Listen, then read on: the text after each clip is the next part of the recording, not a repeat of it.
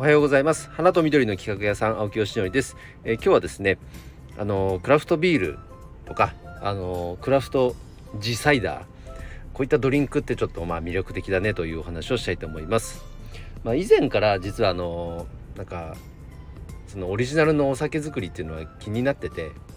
でそこにお花こうフレーバーとして入れたりとかねあの素材として活用するっていうのは、まあ、容易に想像できてたのでなんかできたらいいなっていうのはずっと考えてました。で今も考えてますずっと。ただね、まあ、ビジネス的に言うとその経済ロットで回すには結構な量作んなきゃいけないのでいくら OEM とはいえね自分で醸造所なんて持てませんからとてもじゃないけど現時点では。OEM っていう形で作ったとしても経済ロット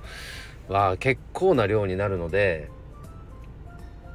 厳しいんだとでそこでまあ利益が出たとしてもうんなんかこうビジネスとしてそれをなんか軸に展開していくっていうのはうんやっぱり醸造所を持って本格的にやらない限りはなかなか厳しいなというのはまあ、未だにそれは思っています。まあ、とはいえですねなんかノベルティ的にとか、まあ、例えばお花屋さんで言うと、まあ、夏場っていうのはどうしてもやっぱ切り花がねすごく高くなっちゃったり種類が少なくなったり、まあ、持ちが悪かったりとかいろいろやっぱ課題がある中でどうやってお店の集客するかとかいろんな課題があるんですよ。そういう時に、まあ、静岡のねとある花屋さん、まあ、コミュニティメンバーの花屋さんが夏祭りのイベントをね地域で企画してたんですね。あとは知り合いのワインバーの方かなんかかなをお店に呼んでなんかこうポップアップイベント的にねワイン飲みながらお花を楽しめるようなこともやってたんですけどすごくねなんか素敵なイベントだなと思いました。でそれを、まあ、例えば、うんと、オリジナルの、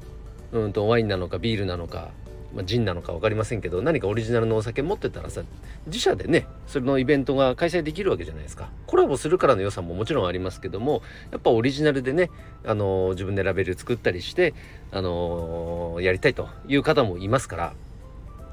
まあそこはあのー、なんかねできることはないかなと思っていますで僕もなんかこうまあ一番関心あるのはオリジナルのジンですねクラフトジン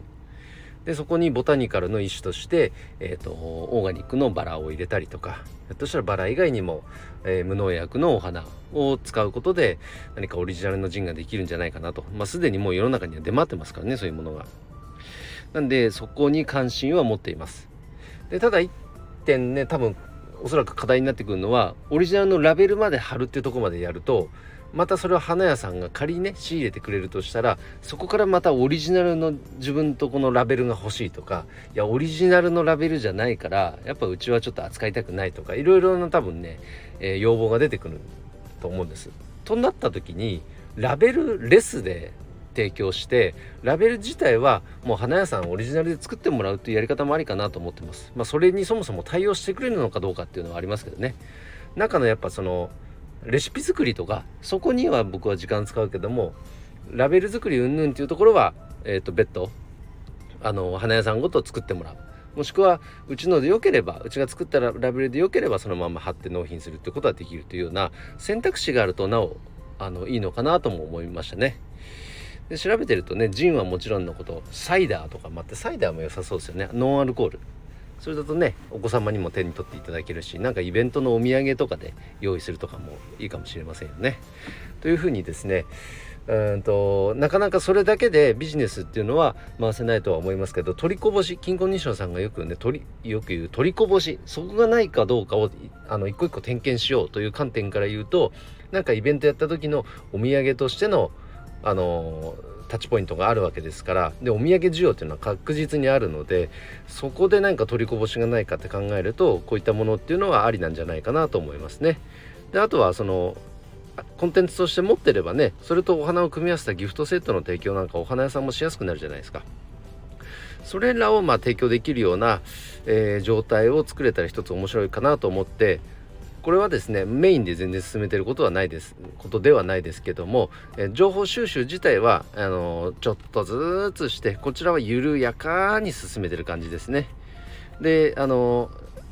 あのなんだ OEM 製造するとしてくれるところもねいくつかあるんですね。あのクラフトジン一つとっても。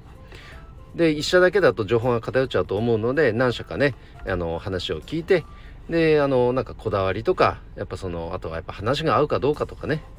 あの値段はもちろんですけど最終的にはやっぱそのフィーリングが合うかどうかなんか僕がやりたいと思っていることにすごく賛同していただけるかどうかあとはまあ僕自身もその醸造所の方々の思いとかコンセプトみたいな考え方に共感できるかどうかこういったところをやっぱ軸にね最終的には決めたいと思います。